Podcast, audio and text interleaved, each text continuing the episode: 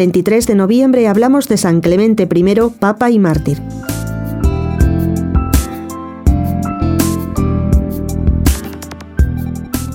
San Clemente fue el tercer sucesor de San Pedro en el gobierno de la Iglesia de Roma a finales del siglo I.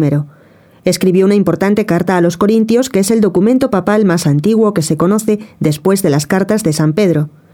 La carta tenía por objeto restablecer entre la comunidad de Corinto la paz y la concordia.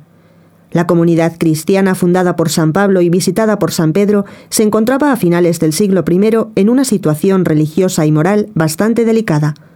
San Clemente se vio en la obligación de intervenir y les envió una carta en la que recomendaba la caridad fraterna y el respeto y obediencia a los superiores.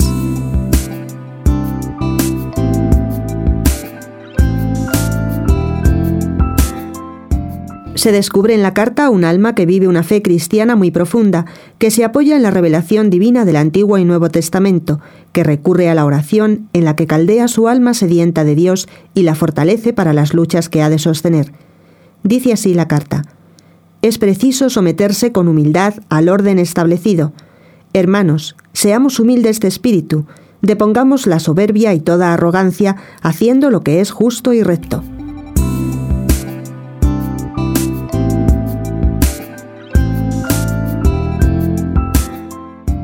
Fue desterrado a Crimea, al sur de Rusia, y condenado a trabajos forzados en las canteras de mármol, en donde pudo ejercer su ministerio entre los más de dos mil cristianos que allí se encontraban.